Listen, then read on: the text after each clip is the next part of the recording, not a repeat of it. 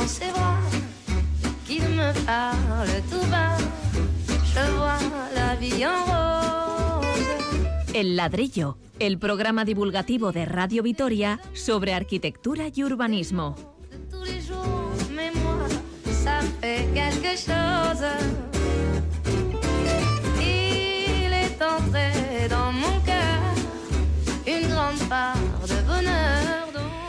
Uno de nuestros oyentes nos pregunta sobre alternativas al aire acondicionado. Oiremos lo que cuentan nuestros arquitectos de cabecera sobre el asunto. Luego analizaremos la capital alavesa desde la perspectiva de la profesora de Geografía Humana Ichiar Aguado.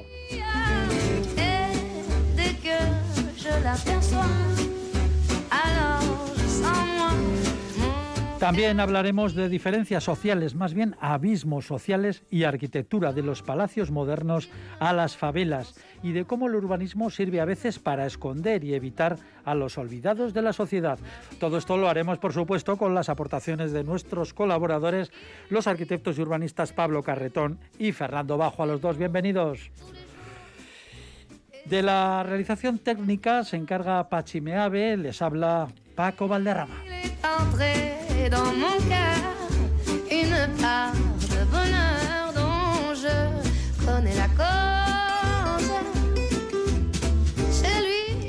Para participar en el programa tienen el correo electrónico itv.eus y el WhatsApp de Radio Vitoria 656-787-180. Es lo que ha hecho, por ejemplo, Miquel Rodríguez. Eh, perdón, Miquel Rodrigo, muy escueto, por cierto. Dice lo siguiente, aire acondicionado o aerotermia. No dice más. Aerotermia, ¿qué es esto de aerotermia? Eh, La verdad es que es una pregunta corta, pero muy de actualidad, muy pertinente. ¿no? Eh, yo la respuesta se la daría también bien clara, aerotermia.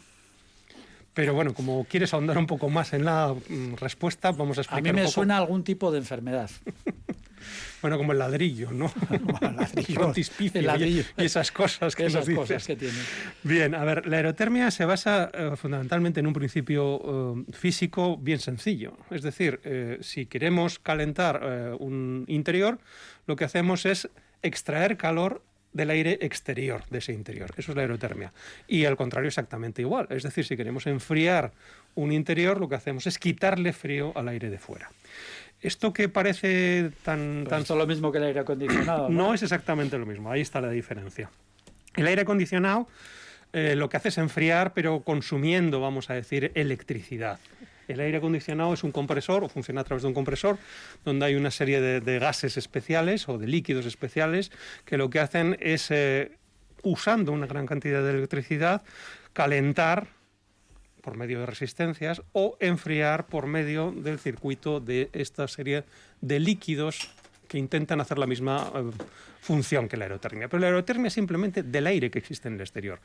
¿Cuál es el problema fundamental que puede existir? Pues evidentemente que en un clima frío como este, cuando realmente no hay muchos grados en el exterior, es bastante difícil quitarle ese poco calor que pueda tener ese aire. Es decir, que los rendimientos, a pesar de que teóricamente son muy buenos, el famoso COP, COP, están por encima del 1, es decir, son máquinas muy, muy eficientes, pues cuando el clima es muy frío, pues tienen ciertas dificultades en quitar ese calor, ese escaso calor que existe en el aire exterior.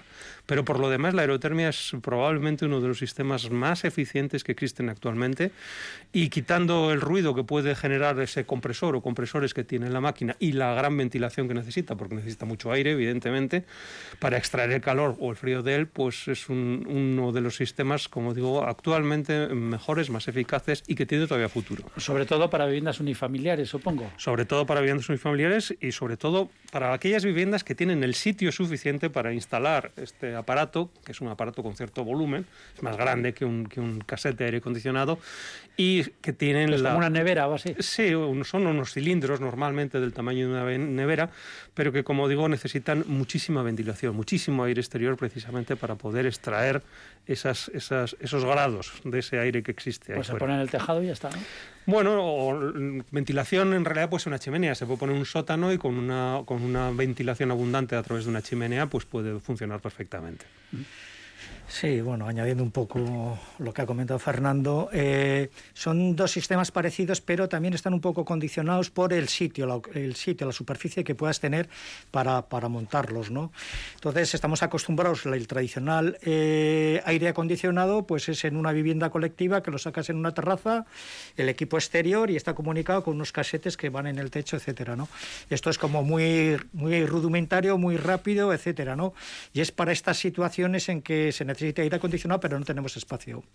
Si tienes espacio, evidentemente, creo que lo mejor es la aerotermia, porque la aerotermia eh, tienes el depósito acumulado, hace también, aparte de aire frío y caliente, también tienes un depósito acumulador de agua caliente, ACS, para calentar radiadores o calentar el agua de ducha, etcétera, ¿no? Entonces, si tienes sitio, tienes la caldera o el aparato de aerotermia, exteriormente tienes el equipo eh, de, toma de aire y luego, si tienes también sitio, evidentemente, tienes el acumulador de agua.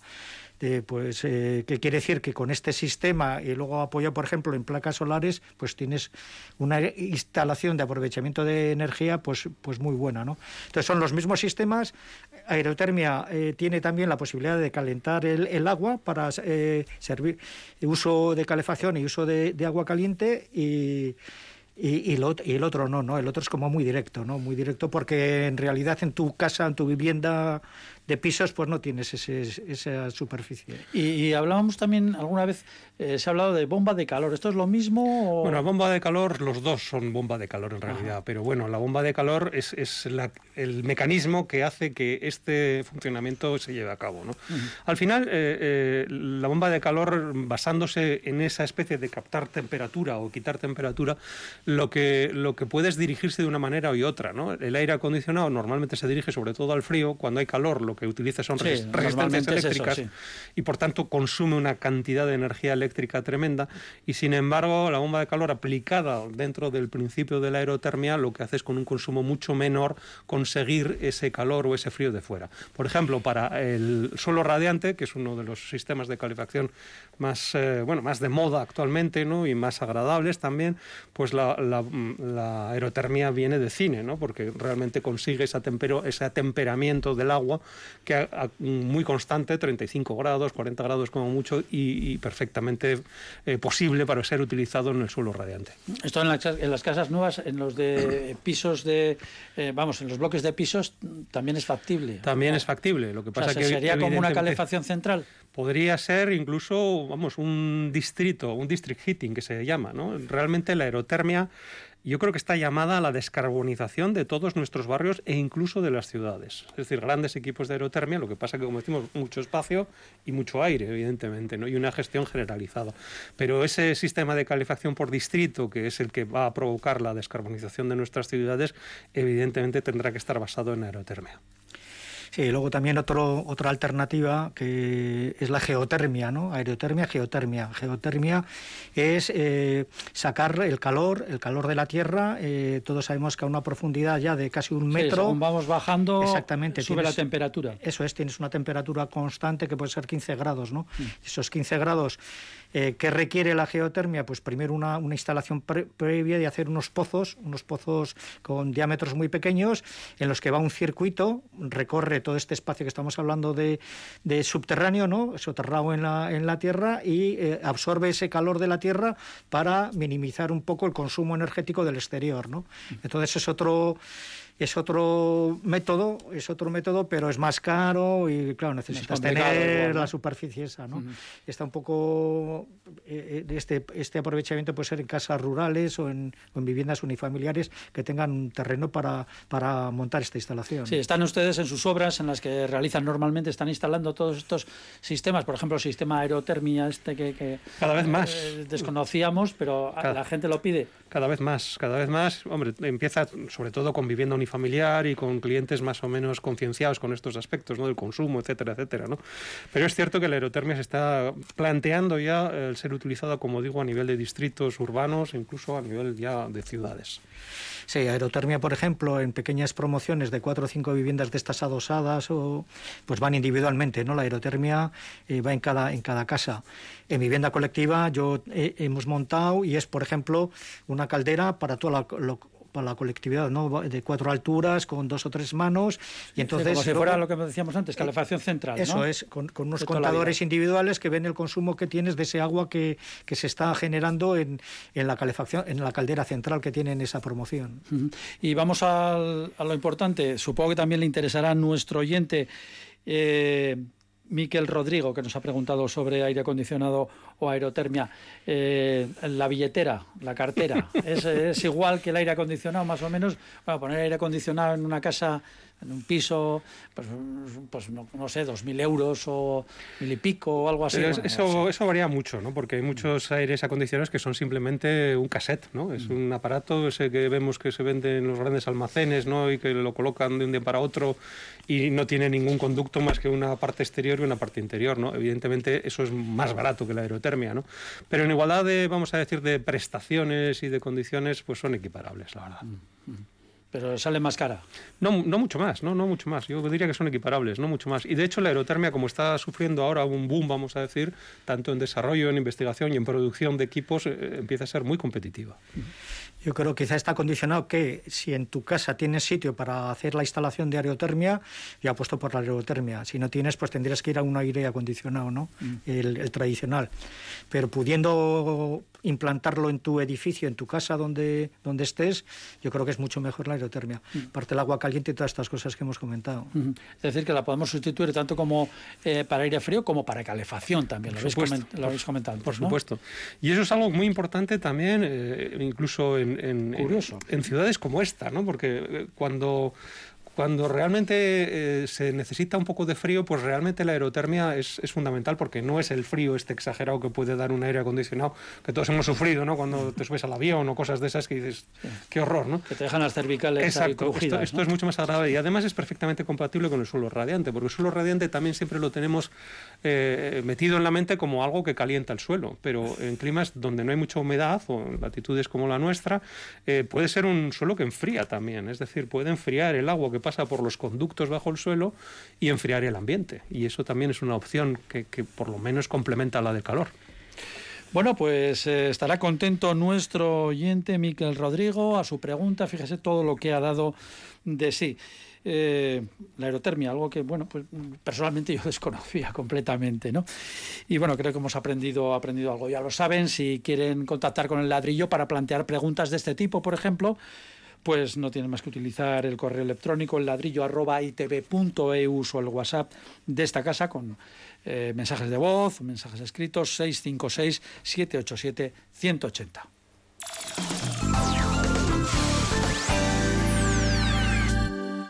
Juega con responsabilidad. Ojos perdidos en la ruleta, remordimientos cuando te acuestas. Bajan slots y suben apuestas. Debilita lo que tú demuestres. La gente sueña con hacerse de oro, pero este paso va a perderlo todo y es la misma historia.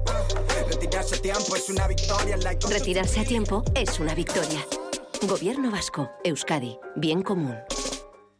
Ya están de vuelta los talleres presenciales de Caipe. Lettering, centangle, scratch, caligrafía inglesa, bune journal, ilustración floral. Talleres presenciales de Caipe. Volvemos a despertar el artista que llevas dentro. Volvemos a entrenar tu mente y a relajarte. Y a trabajar con los mejores talleristas. Infórmate en caipe.com, en redes sociales y en tienda. Os esperamos con mucha ilusión en Caipe, en calle Arrobi 31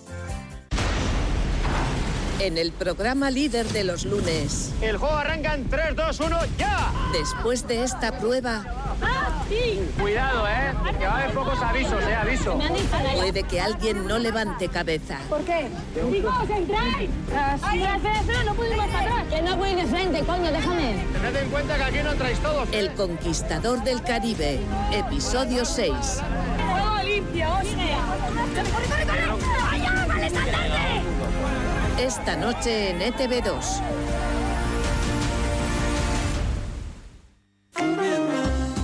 Cámara, acción. El cine es para el público, por eso, en la Semana del Cine Vasco de Fundación Vital, el jurado eres tú. Del 21 al 26 de febrero disfruta de los mejores largometrajes y cortos dirigidos o producidos por profesionales vascos. Venta de abonos para toda la semana y entradas diarias en fundacionvital.eus. También disponibles en la Casa del Cordón. Fundación Vital, compartimos tu pasión por el cine. Hola. Melenas. Me han dicho que vas a jugar a mi día de la once y sé que me vas a elegir a mí, el día que te pusiste pelo. Anda, que no te alucina notar cómo tu melena se mece al viento o la espumita del champú anticaspa. La fecha de tu boda o la de tu cumple no es tan mal, pero es que no tenías pelo. Tus fechas más especiales quieren hacerte ganar mi día de la once. Por solo un euro puedes ganar miles de premios. Elige bien, porque uno de cada cinco toca. A todos los que jugáis a la once, bien jugado. Juega responsablemente y solo si eres mayor de edad. El gobierno vasco lanza el nuevo plan de ayudas a la empresa, porque en Euskadi somos muy de pymes. El 23, 24 y 25 de febrero, jornadas informativas online. Inscríbete en agenda.espri.eus. Gobierno vasco, Euskadi, bien común. Tras la información, tras ponerte al día de lo que nos acontece, necesitas evadirte, desconectar de la tensión del momento. En Radio Vitoria todas las tardes tienes un programa con música diferente. En Aldapeco, con Jenny Prieto, puede sonar copla, rancheras, rock, pop, flamenco, temas clásicos, novedades, canciones desconocidas o populares. Es un espacio de compañía en el que también hay tiempo para reflexionar. Aldapeco, todas las tardes en Radio Vitoria. Radio Vitoria. Escuchas El Ladrillo, historias, proyectos y polémicas sobre arquitectura.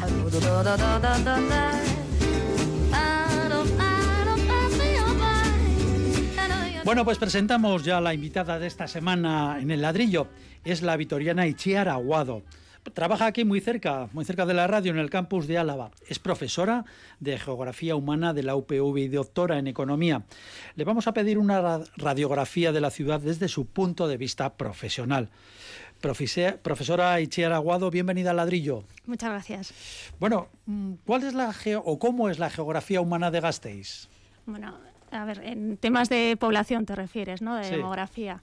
Eh, pues lo que estamos viendo es que eh, el centro se está envejeciendo y, los jóvenes están yendo hacia la periferia. Pero luego también encontramos bastantes diferencias en cuanto a, eh, pues a nivel de renta, a nivel de estudios, por barrios. Al fin y al cabo, bueno, un poco los patrones de segregación que se han marcado desde, desde el primer momento, ya desde que se abandonó el casco viejo con el ensanche, la ciudad jardín, esos patrones de segregación donde las, digamos, las clases altas son las que eligen un poco el lugar de residencia, pues se han ido, se han ido perpetuando en el tiempo. ¿Y eso es habitual en todas las ciudades? ¿Es una particularidad de Vitoria? ¿Es mm. mantenimiento de...? Sí, es al final eh, es cuestión de eh, el, quién tiene la capacidad adquisitiva para comprar vivienda y los precios de vivienda. Y dónde se fijan las mejores viviendas. Las mejores viviendas siempre buscan unas condiciones eh, medioambientales mejores. Eh, si ha habido industria, la industria ya ha marcado dónde van a estar los, los barrios obreros muchas veces. las clases altas van a huir de esos barrios obreros. Entonces, eh, suelen ser más las clases altas las que buscan autosegregarse. Y esto se está viendo, ¿no? En España últimamente se está viendo que, eh, que no, no es que encontremos una mayor segregación entre las clases bajas, sino que son las clases altas las que buscan autosegregarse, incluso pues con, eh, ya yéndose de la ciudad a sus eh, gate communities, que en España, bueno, no podemos encontrar muchos ejemplos, pero bueno, se están dando también, sobre todo en la zona de Madrid, en las grandes ciudades, pues áreas residenciales pues muchas veces eh, exclusivas para, clases altas. Luego vamos a hablar a raíz de una fotografía eh, que se tomó en Brasil, hablaremos de este tema ya con nuestros colaboradores, eh, hablando de la segregación, arquitectura, todo esto. Y entonces, en Vitoria no se ha dado ningún caso a la inversa, es decir... Bueno, por ejemplo, si miras los datos del casco viejo en la actualidad, sí que en el casco viejo se está dando un rejuvenecimiento de la población, por ejemplo. Eh, comparas con el barrio de Coronación, con el, barrio de Gazalvide, que son barrios que están muy, muy envejecidos. Y en el casco viejo sí que estamos viendo que en los últimos años se, ha dado un envejecimiento. De todas formas, nosotros cuando analizamos el envejecimiento lo podemos analizar de varias maneras. Lo podemos analizar por la, eh, digamos, la tasa de vejez, cuántos viejos hay, y lo podemos analizar también en la tasa de juventud, cuántos jóvenes hay. Entonces, por ejemplo, en el barrio de Coronación, si analizas un poco la, la trayectoria que ha tenido, sí que la llegada de inmigración ha generado pues, que, estén eh, rejuveneciéndose por abajo la pirámide de población. Eh, los inmigrantes le han dado, digamos, un impulso eh, con unas mayores tasas de natalidad, los índices de fecundidad de las, de las mujeres inmigrantes suelen ser más altos y además tienen antes los hijos que las, las mujeres nacionales. Entonces, bueno, sí que se están viendo una serie de, al final esto es muy dinámico y en 10 años te cambia bastante lo que es la situación demográfica de los barrios. Y en cambio, eh, eh, bueno, pues eh, podemos analizar también desde el punto de vista de, por ejemplo, de la tasa de inmigración. También es una, una, variable demográfica que puede ser interesante comparar. Y, por ejemplo, Avechuco, que es un barrio que surgió un poco para dar residencias a, toda esa población que llegó en los años 50, 60, 70 con la, con la industrialización de Vitoria, en la actualidad tiene muy, una tasa de inmigración internacional muy baja. Entonces, sí que vamos a encontrar esos patrones diferentes en cuanto a, digamos, a, pues lo podemos analizar desde el punto de vista de la edad. Me ha llamado la atención eh, cuando ha dicho que el casco, el casco viejo se está rejuveneciendo en parte. ¿Es también por, eh, por la migración? Pues Hombre, en parte por la inmigración también, pero también a jóvenes autóctonos. O sea, que mm, eh, sí que es un, lugar de residencia donde, bueno, se han, puesto bastantes pisos de protección, lo que se ha rehabilitado, digamos, mucho con a través de pisos de protección oficial, en los que han accedido bastante la población autóctona, porque bueno, ahí también tenemos que ver cómo se, cómo se ponen esos pisos. ¿no? Ahí hemos, eh, en algunos de los proyectos que, que, he participado, se ve que la política de vivienda eh, influye mucho a la hora de marcar dónde se van a situar los diferentes grupos de población. Por ejemplo, eh, en el caso de Bilbao, por poneros un ejemplo, el, el, barrio Chavarria, el que es el barrio donde se está fomentando toda la vivienda pública, es un barrio con muy pocos, muy pocos inmigrantes, porque se está haciendo promociones de vivienda pública en propiedad. Y la población inmigrante no suele acceder a vivienda pública en propiedad, sino que accede a vivienda social principalmente. Entonces, la forma de la política de vivienda que se implante eh, ya ella marca un poco esas pautas de qué población va a ir a, esas zonas. Y en el casco viejo, yo creo que mucha eh, política de vivienda ha ido dirigida a, bueno, vivienda de, eh, de, protección oficial, pero en propiedad, ahí, pues eh, en los años en los que se ha fomentado esta vivienda, pues, eh, pues había todavía poca población inmigrante, entonces eh, eso también ha hecho que se, bueno, que se rejuvenezca en ese sentido. Mm, pues bajamos un poquito más del casco viejo, nada más que bajar un par de cuestas, y nos encontramos en el ensanche. ¿Ya qué está pasando? Bueno, el ensanche se está envejeciendo, por un lado, eso se ve claramente, está perdiendo población, está eh, bueno, pues eh, lo que vemos es que la actividad económica, el tejido comercial está mm, más, casi desapareciendo, ¿no? Entonces, bueno, pues sí que es un barrio que, necesita un impulso, un impulso desde, el punto de vista de, reactivación económica, pero también hacerlo más atractivo para, eh, para atraer población joven que pueda rejuvenecer el barrio. Mm, sí que habría que hacer una planificación estratégica en condiciones para ese barrio pero curiosamente ese era uno de los barrios de lo que hablaba usted al principio, uno de los barrios privilegiados de la ciudad, ¿no? Sí, sí, no, hombre, todavía... Un barrio privilegiado, ¿cómo puede...? Sí, todavía si analizas la renta siguen teniendo, siendo, siendo un barrio de renta media alta, o sea, mm. que sí que es, desde ese punto de vista es atractivo, pero pero sí que pues encontraremos, eh, no tengo aquí los datos, pero encontraríamos seguramente mucha vivienda, igual vivienda vacía o bueno, pues ¿Y qué medidas en concreto, eh, desde el punto de vista, vamos a decir, académico, recomendarías para que el casco, bueno, para que el ensanche, vamos... Fernando, acércate un poquito más volviera al micrófono, por favor. Quiero decir. Es decir, ¿existe alguna, alguna recomendación que se puede dar para ahora acometer este problema y que no vaya más? al final eh, tendrás diferentes políticas sobre las que puedas actuar, ¿no? Por un lado, política eso de vivienda, yo creo que es fundamental pero claro, cuando entras con una política de vivienda en un, en un barrio que ya casi todas las viviendas eh, están construidas, son de propiedad, pues eh, es muy limitado. Eh, luego el tema de los equipamientos también, mm, porque la gente joven igual no vive en, o sea, no vive en, esa, en, en el centro pues igual porque no le resulta atractivo desde el punto de vista de los equipamientos. luego, por supuesto, yo creo que hay ya no solamente el tema de la residencia, sino el tema de, de los servicios, o sea, eh, del tejido comercial, ¿no? Eh, el casco viejo se está muriendo. Pero eso también yo creo que es resultado de, la dinámica que lleva la propia ciudad. O sea, tú si analizas Vitoria, Vitoria desde el plan general del 2000 eh, lo que ha hecho ha sido crecer y crecer y crecer y ha crecido hacia afuera. tú coges otra ciudad, coges Bilbao, por ejemplo, y analizas las ortofotos de esos 20 años y ves que Bilbao lo que ha hecho ha sido crecer hacia adentro, no se ha expandido, sino que ha ido recuperando esos espacios vacíos. En, Vitoria ahora eh, se está previendo, eh, o sea, por, eh, por, ejecutar están en torno a unas 30.000 viviendas, según los datos de del plan. En Bilbao, en 15.000 viviendas. Entonces, ahí ya te, estás, ya te está indicando qué es lo que quiere crecer la ciudad. Entonces, cuando la ciudad crece y crece y crece, lo que, lo que no se puede es tener todo con una cierta densidad, ni de población, ni de, ni de equipamientos, ni de servicios. Y también el coste del mantenimiento de, de, mantener esa ciudad, ¿no? Esa ciudad al final está creciendo tanto que hay que mantener las infraestructuras, eh, los servicios en cada uno de los barrios. Entonces, eso es, eso es insostenible. Usted es una peatona convencida, ¿no? Sí, yo, a ver, bueno, peatona. Yo, eh, sí, ahora me muevo siempre. Yo, yo hago la, la, ciudad de los 15 minutos, la hago. yo vivía en Zabalgana, me trasladé a vivir al centro, a la zona de Aranzábal, y claro, tengo una situación privilegiada. privilegiada los niños a cinco minutos en el, cole. Yo vengo andando a la, a la, facultad todos los días. O sea, que al final sí, yo estoy convencida de, de, de eso. hay eh, no sé si conocéis a Richard Florida, pero en su libro, en el prólogo, ya dice que una de las decisiones más importantes de nuestra vida es dónde decidimos vivir, porque eso va a condicionar bueno, eh, decidimos y dónde podemos. Y dónde podemos también. Pero también si te pones a analizar un poco, eh, vale, las viviendas en el centro son más caras, pero ¿cuánto se gastan en transporte la gente que vive en los barrios? ¿Cuántos coches tienen que tener? Yo ahora no utilizo el coche, me he podido quitar un coche. ¿Cuántos, eh, eso, al día, una familia de cuatro miembros, cuánto se puede gastar en autobús? si van en autobús o cuánto se gasta en gasolina. Entonces, al final igual compensa y no es eso, es el tiempo que pierdes. ¿Cuánto, cuánto pagarías por tu tiempo? ¿Qué relaciones haces?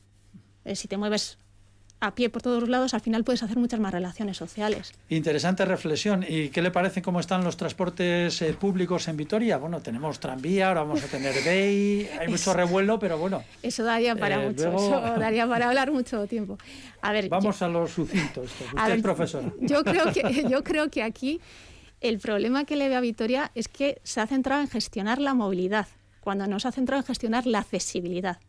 O sea, ¿realmente necesitamos movernos o tenemos que tener las cosas accesibles? Entonces, se ha querido, eh, pintándolo de verde, se ha querido meter un montón de, servicios de transporte públicos, ¿vale? Que pueden ser muy sostenibles, pero realmente el problema de base viene eh, al momento, en el momento en el que surge la ciudad. Nos están diciendo que, que cada vez menos gente coge el coche en, en Vitoria. Pero si lo analizas desde el año 2001, cuando empezó a crecer la ciudad, ves que desde el 2001 al 2006 incrementó muchísimo el porcentaje eh, de, población que cogía el coche. Claro, si me coges como referencia 2006, va a ir bajando el porcentaje de gente que utiliza el coche. Pero ya había subido mucho. Eh, eh, cuando, cuando yo era pequeña ibas a todos los sitios andando. Podías pasar a cruzar la ciudad en media hora. Hoy en día eso es imposible. Entonces, hoy en día sí que necesitas coche. Entonces, al final es eh, el planteamiento de la ciudad extensa, ¿no? de esas faltas de densidades. Cuando se habla de unas densidades sostenibles, se establece pues en torno, ahí no hay, no hay un, estándar fijo, ¿no? pero por ejemplo, si eh, analizas el, eh, a Esther Higueras, que da unas, bueno, unas cifras en torno a, a 130, 300 habitantes por, hectárea. En Vitoria, la mayoría de los, de los barrios, bueno, todos los barrios nuevos tienen menos mucho menos de 130. No llegamos al mínimo, digamos, de estándares de densidad. Entonces, así no se puede hacer ciudad. Esto es otra cosa. Esto es, eh, esto es una mezcla de urbano-rural. Entonces, el problema es la densidad. Entonces, ya partiendo de la base de que se hizo mal, pues hay que, hay que densificar.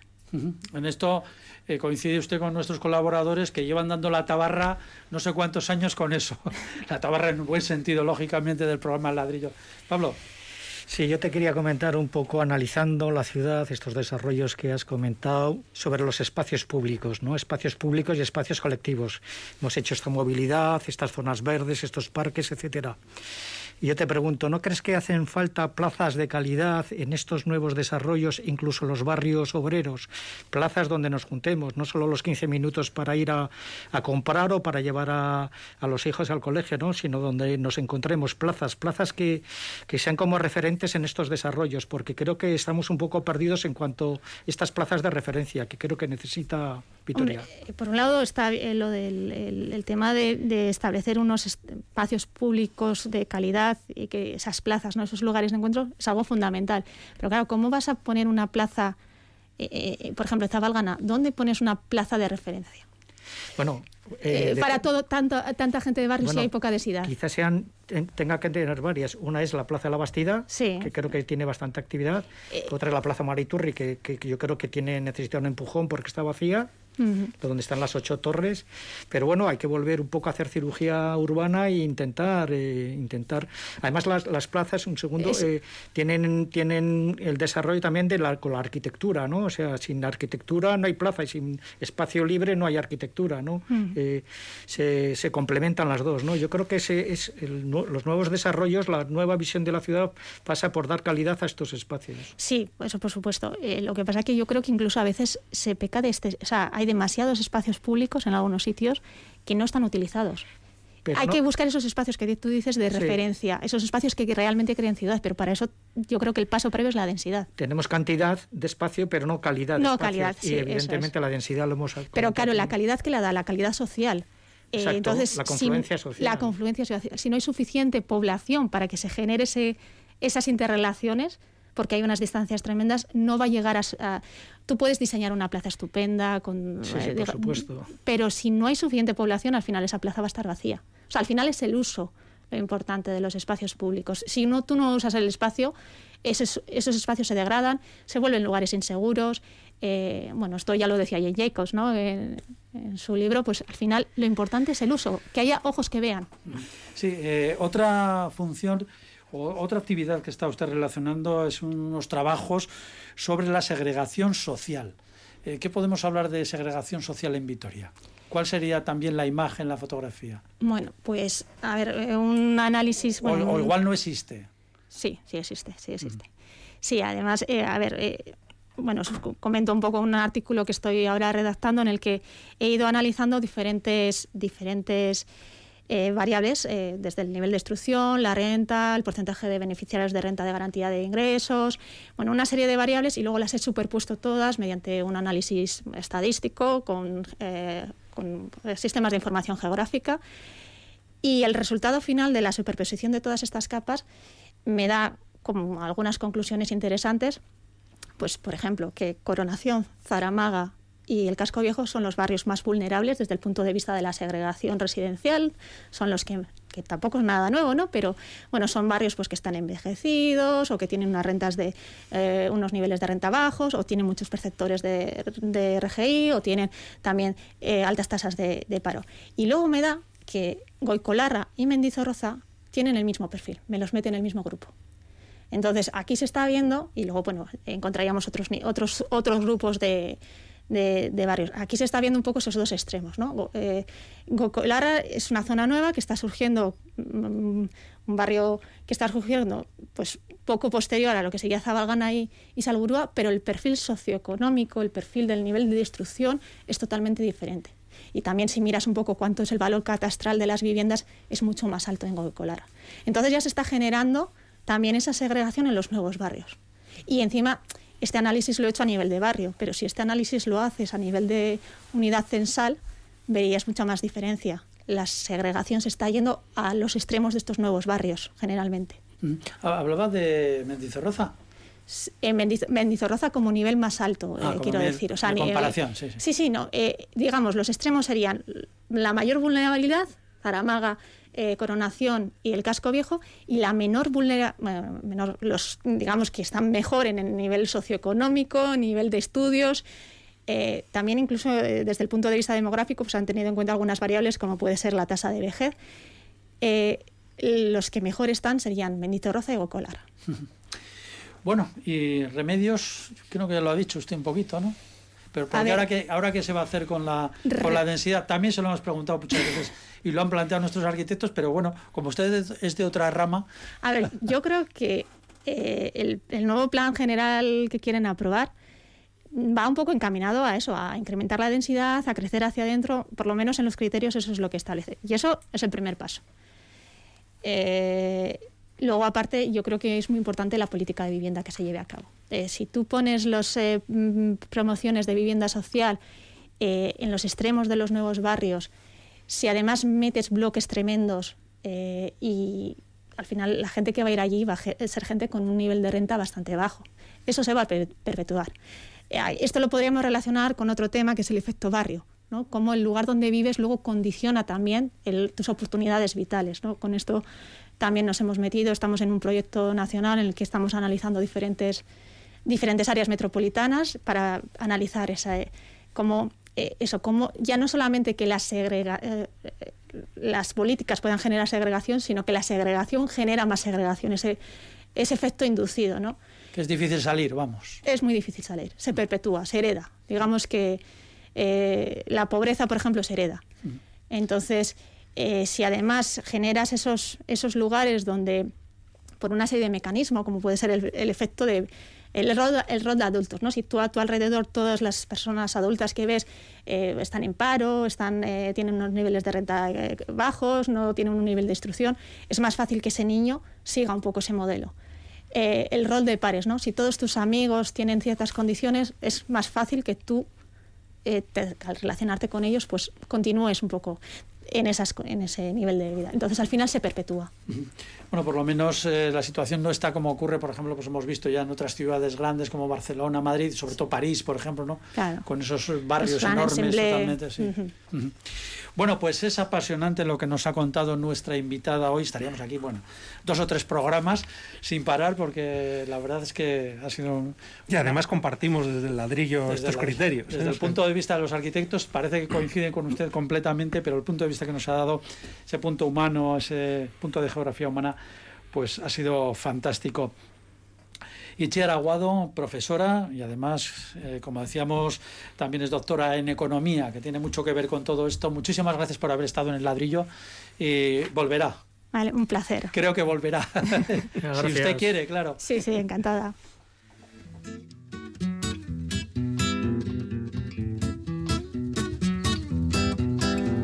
Lo mal que estoy y lo poco que me quejo, lo mal que estoy y lo poco que me quejo. Siempre me levanto con el pie mirando al suelo la voz muda. Me saluda desde lejos, me regala su silencio, pero yo me hago el sueco mirándome en el espejo. Y el espejo me devuelve su reflejo, sin el mío yo lo asumo y sigo, pero no me fío, mi autodiagnóstico sin un éxito mínimo, así que me deprimo. Lo mal que estoy y lo poco que me quejo, lo mal que estoy y lo poco que me quejo, tengo el alma en cuarentena y roto el cuerpo, qué dolor, qué pena y qué tormento, salgo a las aferas, el andar desafinado, la maleta llena de canto rodado, la sonrisa boca abajo de subir tanta escalera sin llegar a ningún lado y la historia me critica porque siempre estoy penando. Yo les digo, pobre de aquel que oculta su llanto. Un ladrillo no sabe llorar, pero tampoco lleva bien el compás. Lo mal que estoy y lo poco que me quejo. Lo mal que estoy y lo poco que me quejo. Tengo el alma en cuarentena. Bueno, pues tendría que ver bastante con eh, lo que hemos hablado ahora de la segregación social. Vamos a hablar de una fotografía que nos, eh, nos dirige precisamente a tratar la desigualdad social desde la arquitectura. La foto fue tomada hace 20 años en Sao Paulo, en Brasil, que es la ciudad más grande de todo Latinoamérica, tiene 22 millones de habitantes. La hizo el fotógrafo Tuca Vieira. Eh, fue tomada desde la altura y muestra una simple tapia, no es más que una tapia que separa las casitas eh, precarias de una favela, una favela enorme que se llama, paradójicamente, Paraisópolis, de la torre Penthouse. Es una torre blanca de pisos de lujo, cada uno de ellos con una terraza enorme que incluye hasta una piscina cada terraza. Su simbolismo es evidente, solo una ligera tapia separa los dos mundos, chabolas y pisos de lujo. Bueno, la verdad es que la foto es histórica, la hemos visto en cantidad de libros eh, informativos, etcétera. Eh, es la eh, se chocan como dos placas tectónicas ciudadanas, ¿no? Por un lado ese edificio en altura, ese edificio con piscinas individuales, etcétera, ¿no? La riqueza. Por otra parte están las favelas, ¿no? a nivel de arquitectura es una especie de las favelas, esos edificios en planta baja, hechos con chapa, autoconstrucción, etcétera, ¿no? Eso desde el contraste arquitectónico. Sí que me gustaría hablar un poco del contraste a nivel de ciudad. La ciudad la ciudad clásica hecha de calles, de alumbrado, de servicios, etcétera, ¿no? Y esta otra calle, la calle sin asfalto, sin urbanización, sin alumbrado, etcétera, ¿no? Con calles estrechas, etcétera. Pero viéndola, viéndola esta imagen creo que hay más calidad urbana y más calidad social en la favela Paraisópolis, por cierto, que es un, nombre, que en el edificio esté en, altura, que están solitarios, o sea, cada uno vive en su casa, tiene su piscina y creo que la conexión entre esos habitantes de esa torre, de hecho creo, eh, pasado el tiempo, creo que que la favela eh, sigue hacia arriba y está como considerada... Eh, ha mejorado bastante, sí, la vida. Sí, y en cambio la torre yo creo que, que, la gente que la habitaba creo que se están, se están marchando, ¿no? Entonces, a nivel de ciudad yo creo que nos choca ver la, la favela pero yo creo que tiene una riqueza porque hay, hay diálogo, hay conexión entre, los, entre sus habitantes. Fernando. Sí, bueno, es, difícil eh, bueno, hablar sobre una foto, ¿no? Pero, pero porque, sobre todo porque una cosa es la imagen, que en la radio no la podemos manifestar, pero sobre todo también por, por las cosas que implica o las que dice que no se ven, ¿no? Porque lo primero que, se, que no se ve en esta foto es, es la calle, es el espacio público, son las plazas que, que Pablo tanto reclama, ¿no? Y es curioso porque vemos en un sitio un abigarramiento de un tejido arquitectónico bastante desastroso de la favela y en el otro, pues también un abigarramiento de de terrazas con piscina, ¿no? Pero tampoco hay espacio público en ninguno de los dos sitios, ¿no? Y entonces la, primera idea que, surge así es decir, ¿y, por qué no hay espacio público, ¿no? Porque hay dos cosas tan distintas y nada que las pueda poner en común, ¿no? Y podemos concluir que la importancia del espacio público es muchas veces eso que nos pone a todos en común y que desde algún punto de vista nos iguala. Bueno, pues esa será la reflexión, que quede esa reflexión ahí, el espacio público bien utilizado y con una densidad importante de ciudadanos. Fernando Bajo, Pablo Carretón, tenemos más ladrillos y a ellos les esperamos. Sí, sí, aquí estaremos. Saludos. Muy bien, gracias a todos también por escucharnos. Sigan con nosotros. Muy buenas tardes.